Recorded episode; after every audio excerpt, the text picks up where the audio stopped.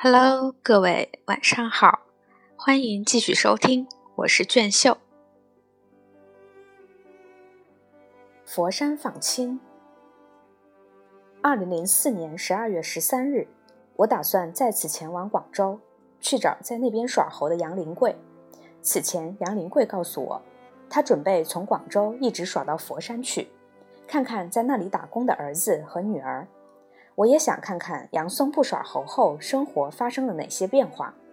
十五日中午，我到达广州，在车站打了个出租车，赶往广州天河区塘下小区。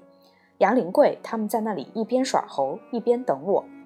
塘下是一个河南人聚集的小区，开出租车的司机正好也是河南人，带着我一下子就找到了地方。我坐在车上，就看见了正在路边耍猴的杨林贵。河南南部的驻马店、信阳、周口等一些乡村里的人，在广州、厦门、福州当地以开出租车为生的很多，在当地已经形成一个打工群体。一个人在当地落脚之后，往往能带动整个村子的人外出从事这个行业。这样的打工方式在河南很普遍。和杨林贵这次出来的还有堂哥杨林芳、弟弟杨林志、侄子杨海成三人。都是本家亲戚，他们在黑市花了一百八十元买了三辆自行车，这样能使活动范围更大。从十一月二日到十二月十五日，他们已经赚了三四千块钱，收入还是不错的。十二月十九日，我一大早就从广州汽车站赶往佛山，再打车赶往罗村的一个文化公园。杨林贵他们也已经于十七日开始骑车往佛山赶。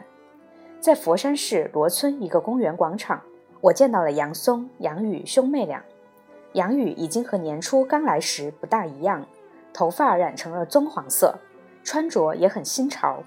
他见到在场子里灰头土脸耍猴的父亲，很是心疼。看到围观的人像看热闹似的看着父亲的时候，他感到揪心，甚至感到有些羞愧。我拍照片时，他总是躲避我的镜头。他既为父亲的艰辛感到痛心，又为父亲的职业感到伤感。他其实不愿意让父亲再这样像猴子一样被人围观，被人当成下等人看待。在佛山，我还见到了第一次扒车去成都耍猴的歌群友，他也在佛山找了一个工作。歌群友说，他以后不会再走江湖耍猴了。中午，我们找了个路边的小店吃饭。杨宇看到父亲手上被猴子咬出的伤痕，就赶紧买来创伤药给父亲敷上，还不时给父亲按摩双腿。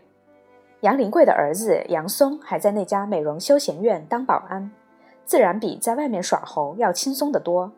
杨宇刚来的时候也在这家美容院当服务员，后来杨松怕妹妹在这样的场合里沾染上了不好的习惯，就给她找了个饭店服务员的工作。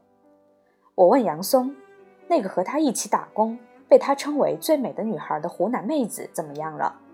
杨松有些不是滋味地说：“你上次走后没过半年，河南驻马店的一个小伙子就把这个香妹子娶回家当了媳妇儿。”二零零五年五月，麦收时节，外出耍猴一百多天后，杨林贵回到家里。这次外出，他们一共赚了三千多元。这一年，他家收获小麦三千多斤。这年小麦是六角五分钱一斤，乡里搞合作医疗，要每家交三千多元，交完打张白条，说是随后就还，但至今乡政府也没有兑现。这一年，杨林志承包了三十亩地，今后再也不跟着哥哥外出耍猴了。二零零五年九月十八日，杨松突然回到家里，秋收完了之后，他又开始跟着父亲外出耍猴。我问他为什么不干保安，又开始跟着父亲走江湖时，他的回答很简单：打工太受约束，耍猴更自由一些。